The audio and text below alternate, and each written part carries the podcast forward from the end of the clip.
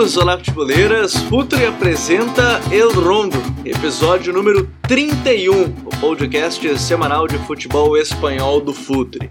Esse episódio chega para vocês com a força da Coach ID, o software de treinadores e clubes de excelência. O Futre, ele é o representante oficial da Coach ID aqui no Brasil. Para mais informações, manda um e-mail lá para comercial@futre.com.br. Assine a nossa plataforma de conteúdo exclusivo, o Futre Club, acessando apoia.se barra Futre. Quem tiver no Apoia-se, porque em breve a gente vai ter uma mudança bem legal, então assim, ó, assinem logo o Apoia-se, porque depois quem já estiver dentro da plataforma vai ter uma surpresa muito importante. Então já comecem a assinar e tem plano de 12 reais, 35 reais, enfim, você pode escolher o seu plano e fazer parte do Futre Club. E também Futuri Pro, o departamento de análise e mercado do Futuri, que está trabalhando pra caramba nessa janela de transferência, Campeonato Brasileiro já na reta final, mas estaduais batendo na porta, né? Começam dia 27 de fevereiro. Hoje no episódio 31 vamos falar sobre as semifinais da Copa do Rei. Já não tivemos a decisão ainda da Copa do Rei 2019-2020 entre Atlético e Real Sociedad, mas temos já as semifinais acontecendo nesta semana que entra. Se você está ouvindo já no dia 9 de fevereiro, na quarta e na quinta-feira já temos os jogos de ida das semifinais da Copa do Rei. E me acompanhando hoje mais uma vez, Smack Neto, como é que tá, Smack? Tudo certo? Salve Gabi, salve Vini, tudo certinho. Vamos falar um pouquinho aí sobre essas semifinais da Copa do Rei bons jogos, jogos interessantes. E destacar também que a Copa do Rei esse ano tá, tá bem interessante com esse de jogo único, jogos bem emocionantes, bem. Não tanto pro Real Madrid, mas enfim. Vamos lá falar da Copa do Rei. Até agora não entendi. Parece muito a Copa da Liga, que é sempre mata, mata, mata, e aí de repente chega no semifinal eles fazem jogo de ida e volta, o que não faz sentido até o momento, só pra inchar um pouquinho o calendário, mas enfim, a gente vai falar sobre isso daqui a pouquinho. Vinícius Dutra, tudo bem, Vini? Como é que tá? Fala Smack, fala Gabi. Olá a todos, estamos aí para mais um Eu Rondo. Estamos aí para poder falar dessa competição que é a Copa do Rei. Esse novo formato me agradou bastante porque, é, tirando né, é, pelas semifinais, é, porque trouxe um elemento interessante que é da, do, do imprevisível. Tanto que a gente vê até um próprio fruto né, dentro de, desse, de, desses participantes, que é o próprio Levante. Então vai ser bem interessante a gente poder discutir esse tema aqui. Então, senhores, vamos falar sobre as semifinais da Copa do Rei.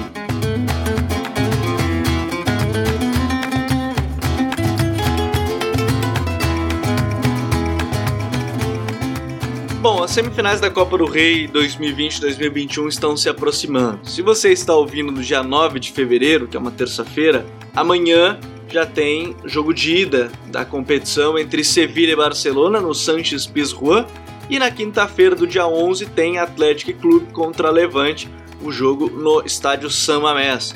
Depois a gente tem nas outras semanas ainda, e aí vale frisar, porque a gente vai debater sobre essas questões, principalmente sobre esse jogo de amanhã, quarta-feira, dia 10, é que tá batendo na porta também a Liga dos Campeões da Europa, né? Pro Barcelona na terça-feira, pro Sevilha já na quarta-feira. Então, também há esse fator em meio a tudo isso. Há também Campeonato Espanhol. Então, um calendário bastante apertado nessa temporada 2020 2021. A gente já debateu o time do Lopetegui, já falou um pouco mais sobre as suas ideias, já falou sobre Ronald Koeman, falou sobre Barcelona, inclusive, muito obrigado porque o episódio do Ronald Koeman no Barcelona, sua chegada, é um dos mais ouvidos da história do Futuri, tá? É, deixa eu agradecer a todo mundo que acompanha o Rondo, porque transformou o episódio com o Ronald, sobre o Ronald Koeman, onde o Caio Nascimento participou com a gente sobre a sua chegada, a Era Koeman, um dos mais ouvidos da história do, do TPI, então agradeço a todo mundo que ouviu, a todo mundo que compartilhou. Mas eu quero começar por um ponto, o, o Smack, que a zica do Futre ela é grande, sabe como é que é, né? E em meio a tudo isso que a gente falava, pô, vamos gravar sobre Sevilha e tudo mais, duas baixas importantíssimas. A gente já falou do Acunha, né, que são praticamente seis semanas fora, isso já na semana passada, a gente já citava essa lesão. E também agora, é, justamente nesse final de semana, o Lucas Ocampos, né, sofreu uma entrada duríssima no jogo contra o Getafe e fica de fora também entre 4 e 6 semanas. A sorte do Lopetegui é que há um Papo Gomes para entrar no lugar. mas que é um, um problemaço porque o Ocampos era uma válvula de escape total para o time, é, né, Smack? Perfeito, eu acho que o, o desempenho do Ocampos e a forma que o Lopetegui encontrou para que ele jogue nesse time do Sevilha, ele é um, é um cara que vai fazer muita falta, assim. Por mais que eu acredite que pro Papu se adaptar até mais fácil pro Sevilha, para o Papu em si, seja mais fácil para ele entrar nessa posição posição, porque o Ocampos estava jogando muito ali como um segundo atacante, o cara que voltava um pouco mais para buscar a bola, para alimentar um pouco mais o El Nesri. Então o Papu ele consegue cumprir isso muito bem. Mas é óbvio que o Ocampos já estando no Sevilha há algum tempo, já tem um entrosamento, já tem um entendimento melhor do que o, o Lopetegui quer no, no time.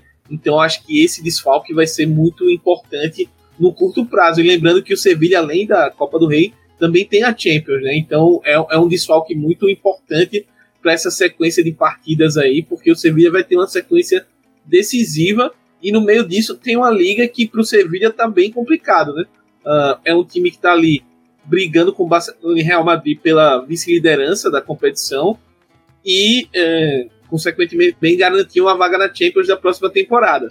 Então, tudo isso misturado é, a gente sabe que o Sevilla não é um time, um clube que tem um elenco tão vasto assim, em comparação com os três que estão à frente dele na liga.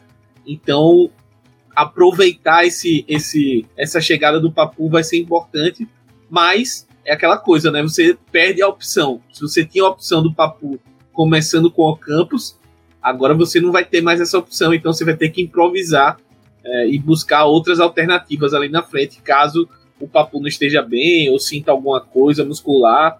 Até porque, como ele ficou algum tempo parado na Atalanta, é, pode ser até que haja esse tipo de, de defasagem física, ainda mais de uma temporada como essa que a gente está passando, onde os jogadores têm tido várias lesões musculares por conta da pré-temporada deficitária.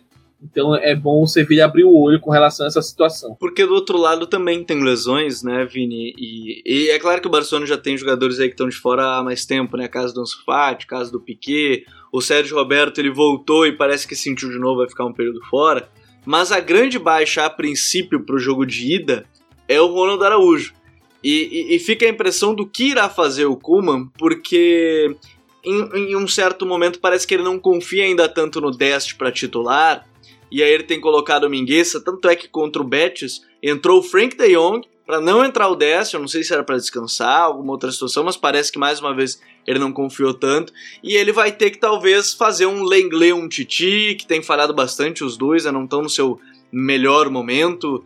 É, o, o Coleman também tem um problemaço na defesa para um time que tem o Onesiri, né? Sim, e que o ano passado a gente falava muito que o, o Sevilha te, tinha muito problema dos gols, né? E neste ano ele tem um dos grandes jogadores na, na Espanha, que é o Enesiri, marcando muitos gols, um dos artilheiros da, da competição, é, da, no caso. E, e, é um, e é um duelo tão interessante, porque é, a gente está vendo dois times chegando muito bem em termos de resultados. Né? O Sevilla vem de sete vitórias seguidas, o Barcelona de, de seis, sendo que o Barcelona em 11 jogos só perdeu um jogo, né? que foi, a, foi a, a final da Supercopa. Então o Barcelona vem numa crescente muito grande, apesar dos problemas, apesar de ter alguns problemas defensivos em termos de, é, de lesão mesmo, de desfalque.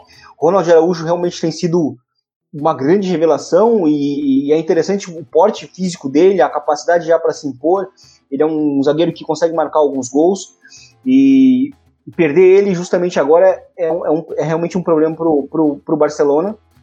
Mas vai ser interessante ver como o Barcelona vai conseguir dar a confirmar ou não né, o, o, o, bom momento da temporada, numa fase que eu acho que é muito, muito importante da temporada, que é fevereiro. Geralmente o time que vem numa crescente em fevereiro, ele termina maio e junho bem também em fevereiro, ou seja, vai estar disputando algo grande. Então vamos ver como é que o Coman vai poder desempenhar nessa fase realmente complicada. Por Sevilha, essas lesões elas vão acabar impactando também na Champions justamente porque a gente falava que é, é, claro que a gente vai falar isso no episódio da Champions, né? Mas o Sevilla ele é um time que está precisando dar, confirmar a, num jogo grande. Eu acho que a gente tem uma expectativa do Sevilha fora da Liga Europa, num jogo grande, contra um time grande. E, e esse é o grande momento do time, né? Vem para o seu segundo ano no, com, o, com o Lopetegui, mas essa, essa lesão do, do Campos pode ser decisiva. É, tem muita curiosidade para dentro dessa ideia ver como o Lopetegui vai montar a equipe, o Smack, porque o Papu, e até a gente citou isso no último episódio, episódio 30, que é um jogador que ainda não é assim o modelo Atalanta é muito diferente do Sevilha, né? O, o time da Atalanta ele tem mais liberdade para os jogadores, podem estar é, não exatamente onde eles quiserem, é, é o desorganizado organizado, né? É, é, bem, é muito organizado pelo, pelo Gasperini, mas no Lopete, o Lopetegui vai pedir para ele estar numa função e na estreia dele já mostrou. Começava na ponta esquerda, de repente ele estava querendo pegar a bola lá atrás, estava por dentro, ele estava tentando aparecer mas de uma certa forma, como é que você vê o Sevilha agredindo o Barcelona nesse jogo? Por onde é que você acha que o Sevilha pode, pode atacar o Barcelona nessa, nessa partida? Eu vejo que, é, além dessa questão do, do Papu tentar se aproveitar ali no, numa entrelinha ali do Barcelona, é, eu vejo o, o, um duelo muito interessante ali, o Jesus Navas com o Alba, né? Porque o, o Navas, ainda que a temporada dele não seja o espetáculo que foi a temporada passada, mas é um cara que sempre leva perigo pelo setor direito ali do Sevilha.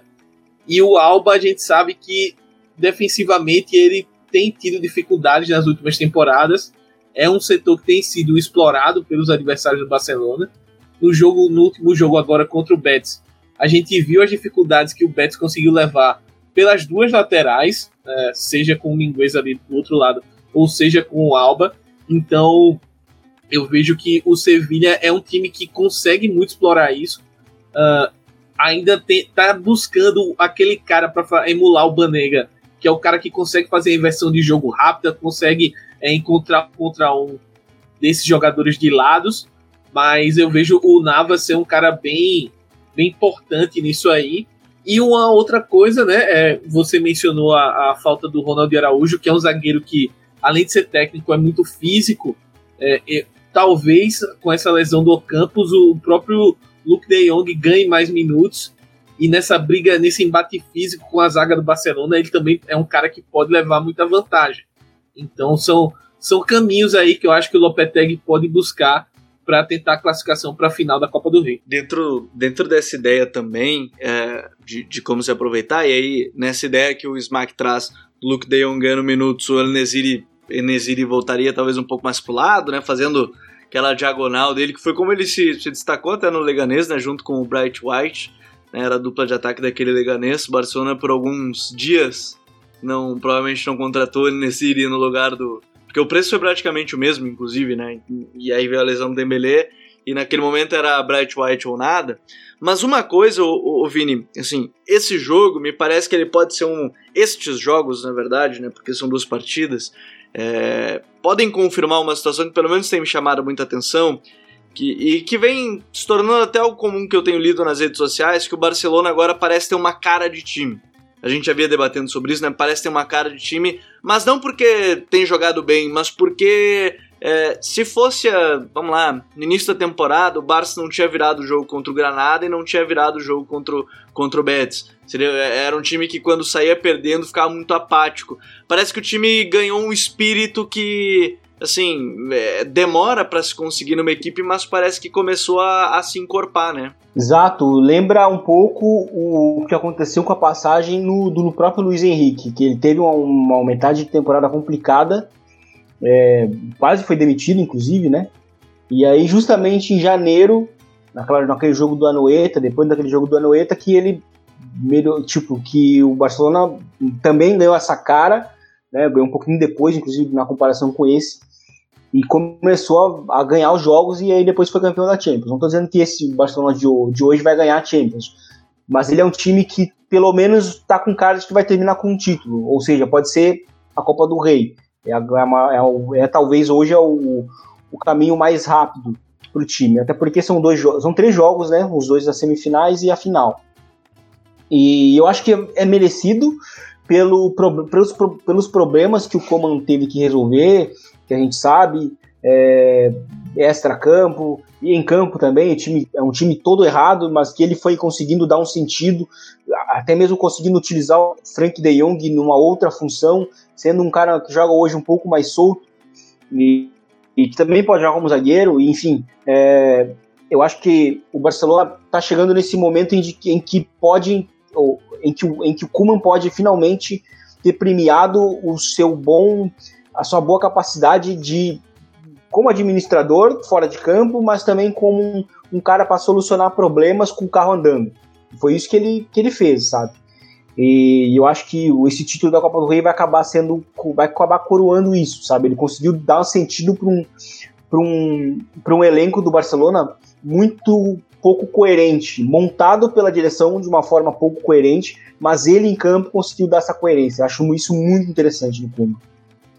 É, e, tem... só, só complementando, desculpa, Gabi, interromper, mas só complementando isso aí que o Vini falou, é, o mérito do Kuma também em desenvolver jovens, né? É, Sim, completamente aproveitando esse, aproveitando entre aspas, né? Hum. Tentando consertar a, a, o erro da direção na montagem do elenco, ele trouxe muitos jovens para o Sim. time principal e deu minutos aos jovens no time principal, né? Por mais que haja birra com certos nomes, mas a verdade é que ele tá dando oportunidades para os caras e Sim. quem tá indo bem, ele tá mantendo, e quem não tá indo bem, ele tira do time, ou não dá tanto, tanta minutagem assim. Então, além de, desses fatores que o Vini destacou, destacar também essa questão dos jovens. Até porque a gente olha o time titular, se é que dá para considerar se toda semana tem uma lesão, é, a gente tem o Mingueza, é, querendo ou não, se, se, ele não jogar jogo 10, que são dois jogadores aí menos de 21 anos, aí tem o Ronaldo Araújo, Aí tu tem ainda o Pedro, né, como titular. Tu tem o Frank, que é bem novo, não é ele que tá revelando, mas ele transformou de novo. A gente já falou, ele transformou o Frank num outro jogador. Então, o Dembélé, ele transformou também, né? O Dembélé com confiança é, é outro atleta, outro atleta. Então, acho que desse ponto, acho que é, é, é inegável a importância. Ele subiu o Moriba também, né? Vindo da base deu os minutos tão sonhados que queriam ver com, com o Puig e, tem partidas aí que ele entra, ok, aí tem outras que não rende, caso agora contra o Sevilha não foi bem, contra o Betis, quer dizer, não foi bem, então é, é, é, o debate que se tem também, mas são, são jogadores que acabaram ganhando minutos, o Smack. E aí, de uma certa forma, a minha grande curiosidade é, o ataque do Barcelona vai ter também a sua, o, o seu grande desafio, né, porque vai ter Jules Condé e, e, junto com ele Diego Carlos, né? Então é, é um desafio e tanto, né? E, e além disso, né, é, é um, um desafio também que o Sevilla é um time que consegue segurar um pouco mais a bola, né? Então não vai ser aquele aquela blitz, aquela coisa do volume grande do Barcelona de produção. Mas são dois caras que estão jogando em alto nível. O Koundé vem jogando num nível absurdo nas duas últimas temporadas. Diego Carlos eu acho que cai um pouquinho o nível, mas ainda tá alto assim. E o Sevilla, Fernando, né, no meio campo. Sim, sim, o Sevilla, ele, o Lopetegui cada vez mais está arrumando essa defesa, é um time que dificilmente toma gols bobos ou de vacilo assim, para você. No começo da temporada até tava sofrendo os inteiros, eu lembro um empate contra sim. o Valladolid, um jogo que o Sevilla dominou, mas tomou uns gols bestas. Uh, então tem alguns jogos que. Esse jogo, por exemplo, contra o Eiba na semana passada, no final de semana passado, sem ser esse outro. É, foi um jogo que eu particularmente não gostei do desempenho do Sevilha, mas defensivamente foi impecável assim.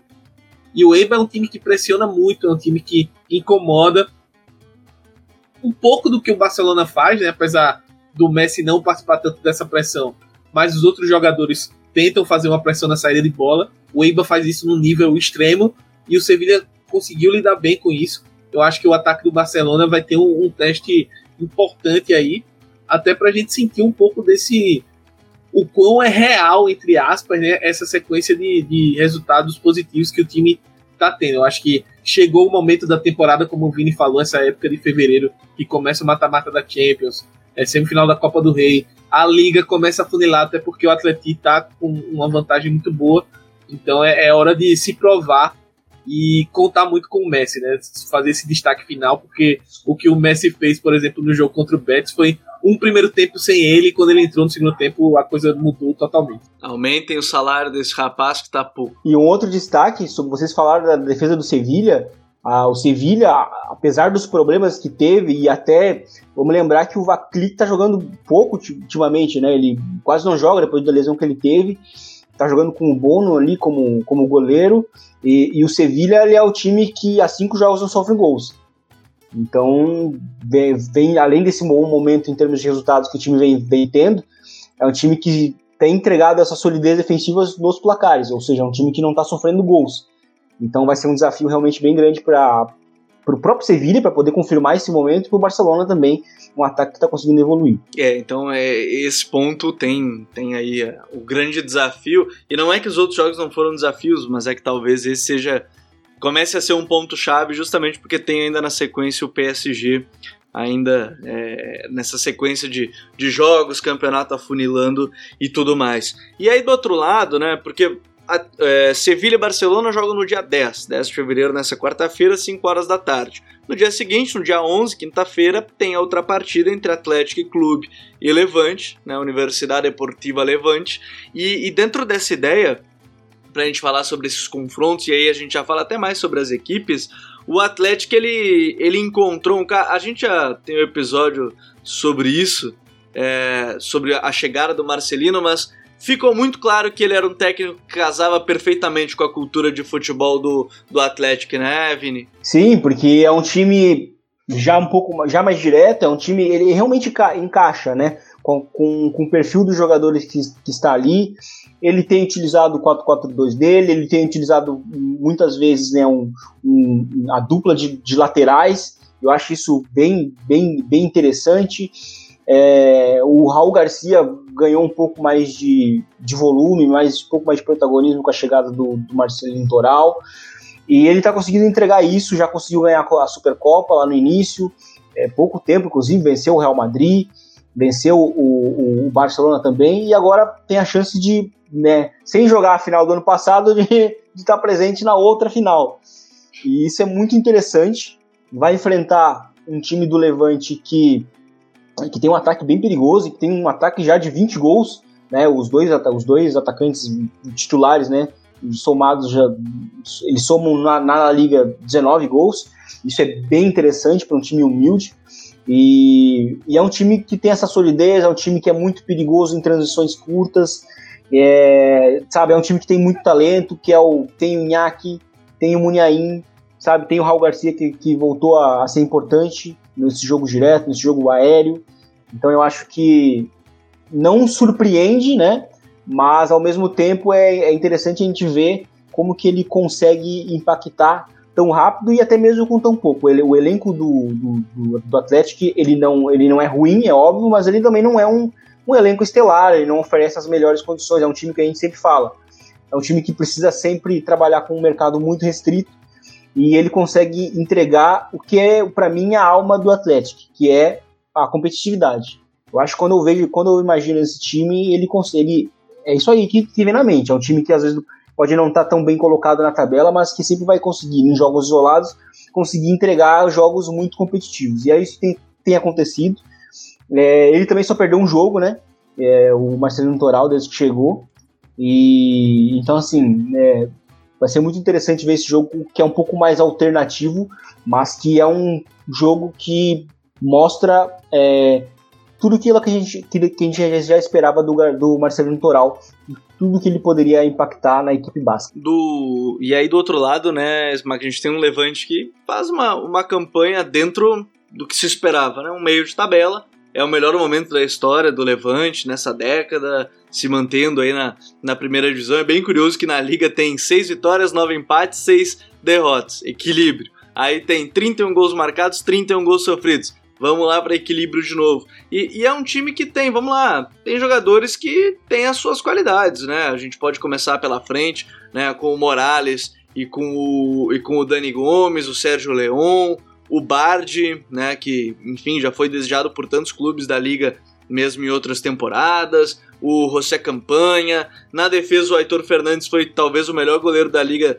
temporada passada. Essa temporada ainda não, não é a melhor, mas é um time que dá para considerar um, um trabalho é a quarta temporada, se não me engano, do Paco Lopes, à frente do clube, é o quarto ano quarta temporada à frente do clube, então é, é, um trabalho bastante consistente e se aproveitou desse modelo que é os jogos de mata apenas na, nesse modelo da Copa do Rei, né? Exatamente, até porque o time do Levante ele é construído para esse modelo mais de Copa, né? É um time que é, é, tem um modelo muito reativo, se aproveita demais é, do Morales, é um cara que tem, além da velocidade, é um cara que consegue pensar em transição, então ele consegue achar passes, é, descolar assistências para o Roger Mark ou para o outro atacante que o Charles em outras temporadas, enfim. É um time que tem, tem uma transição muito rápida, tem um ataque bem interessante.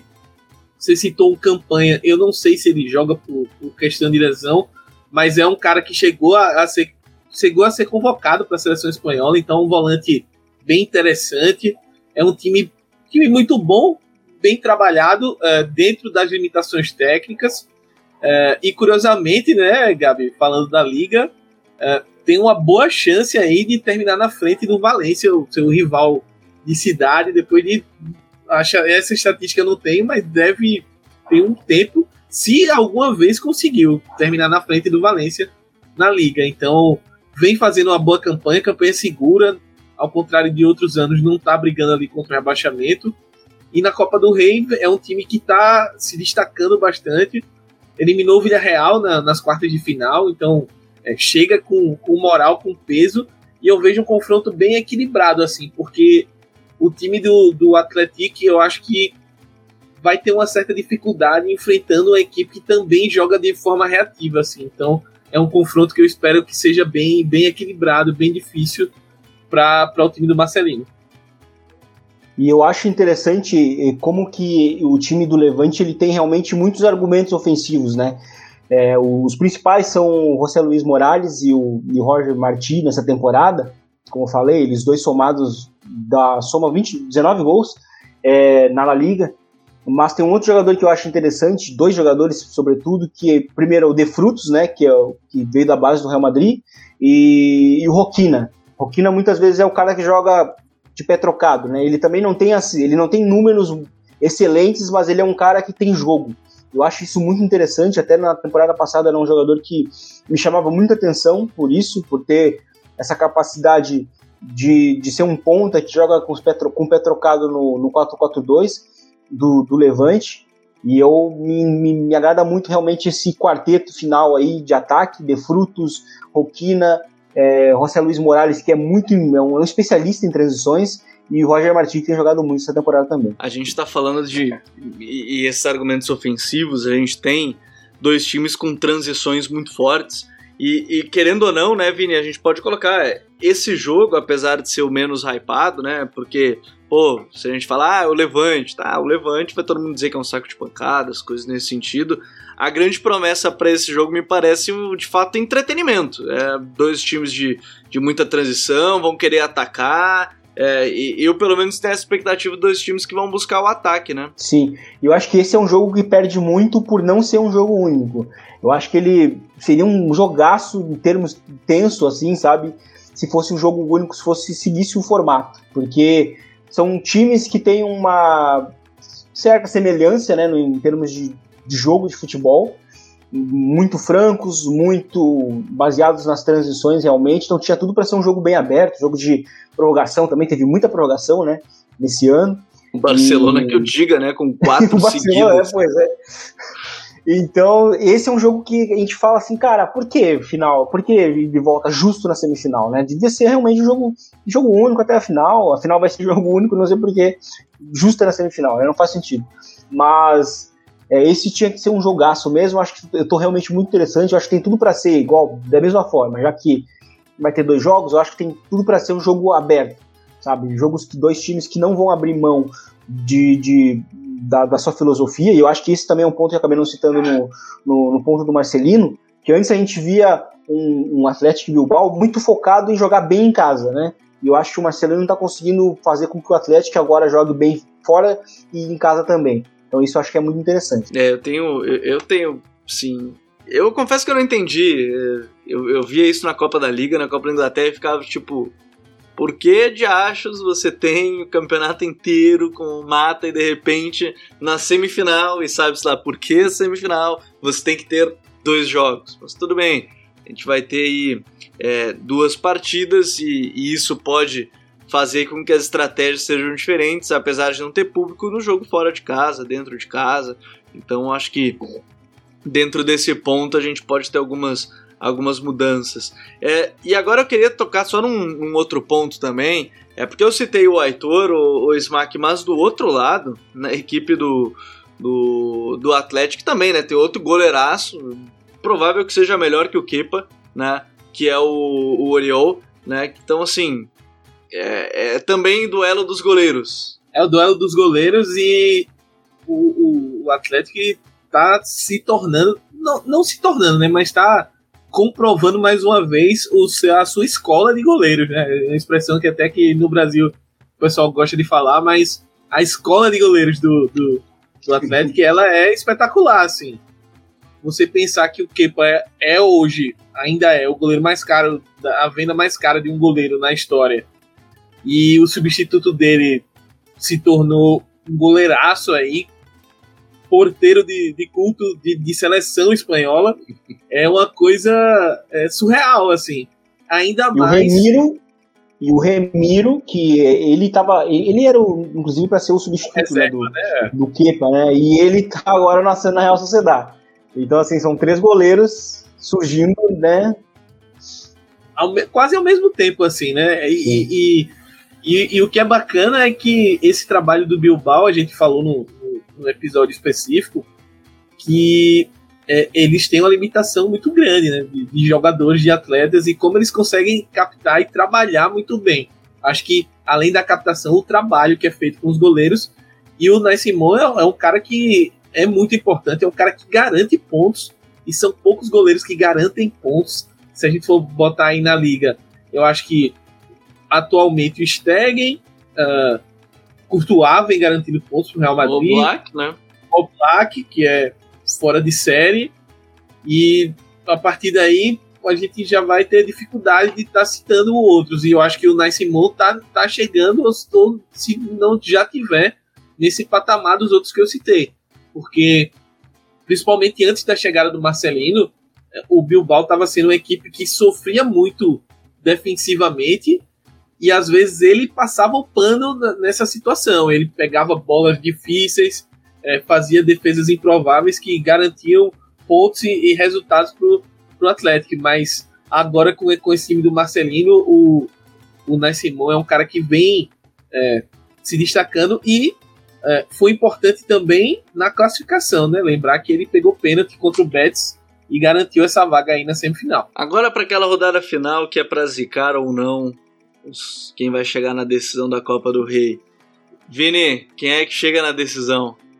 Vocês vão zicar o Barcelona que eu sei, vocês são pilantra. É Barcelona e Atlético, eu aposto nesses dois. Smack, passa quem? Passam quem? Eu, eu concordo com o Vini e ainda dá, dá aquela coisa, né? O Sevilha, eu tenho a mesma dúvida que o Vini. Inclusive, um dia a gente vai fazer um episódio para o Vini comprovar aquela, a teoria dele sobre o porquê o Sevilha não consegue o punch no, nos jogos decisivos. Eu, eu, tenho uma curiosidade grande para essa teoria dele, porque eu realmente não consigo ter uma explicação clara assim.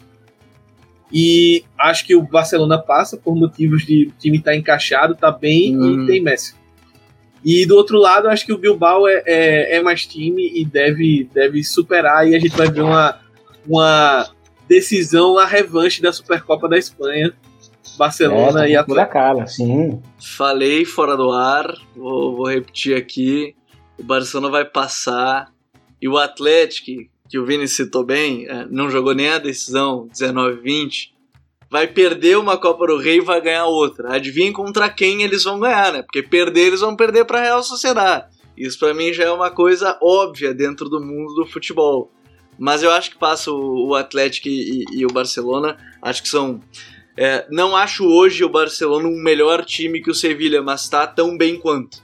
Mas, por isso que eu acho que tem totais capacidade de passar. E Atlético e Levante. Levante se aproveitou muito também desse, desse novo formato da Copa do Rei. E aí eu, eu acho que o Atlético é uma equipe melhor, de fato, mas estou apostando também nessas, nessas duas equipes. Como todos nós concordamos, a decisão da Copa do Rei será entre, entre Levante e Sevilha. Todos já sabem, já que a gente concordou aqui, né? É, mas enfim. Senhores, muito bom estar aqui com, em mais um episódio. Semana que vem a gente volta para falar também da Liga dos Campeões, né? Tem Real Madrid, tem Sevilha, tem Barcelona, tem Atlético, um monte de pedreira, é, PSG, é, enfim, jogos que, que prometem na, na próxima semana. Vini, obrigado por mais uma, meu grande abraço. Que isso, Gabi, Smack, novamente foi um prazer poder estar podendo participar do El Rondo. Vamos lá semana que vem para poder falar de Champions. Esse é um mês corrido, né, de termos de futebol. Vai ser muito bom também. E até a próxima. Valeu, Alvini, Vinícius Dutra, Smack. Valeu por mais uma também, meu parceiro. Valeu, Gabi, valeu, Vini. E só deixando uma diquinha aí, a gente falou um pouquinho do Sevilha, do Papu. No episódio passado eu não lembrei, mas queria deixar a dica de uma série no YouTube que tem sobre o Monte, Monte Masterclass. É, são episódios se não me engano, são 13 episódios. São 13, são 13. E contando a história, contando, falando um pouquinho do processo de trabalho do Monte, como é que ele trabalha com Sevilha. É sensacional, para quem não, não viu ainda, vale a pena curtir. É isso, é. e semana que vem a gente volta. Conteúdo gratuito, gurizada. Monte Masterclass lá no YouTube do Sevilha. Fantástica, a mesma série de 13 episódios sobre o trabalho do Rei Midas, né, da bola, como ele é chamado por muitos, o cara que contrata por pouco e vende por muito, o Monte. Muito obrigado a todos que nos acompanharam em mais um episódio. Eu peço encarecidamente é, para você compartilhar com seu amigo, aquele que cara que gosta de acompanhar o Campeonato Espanhol, gosta de falar sobre Barcelona, Real Madrid, enfim, todos os clubes do futebol espanhol. Manda pro seu amigo, compartilha, posta nas redes sociais e manda sua opinião sobre quem serão os finalistas da Copa do Rei de 2020 e 2021. Um grande abraço a todos e até a próxima semana. Tchau.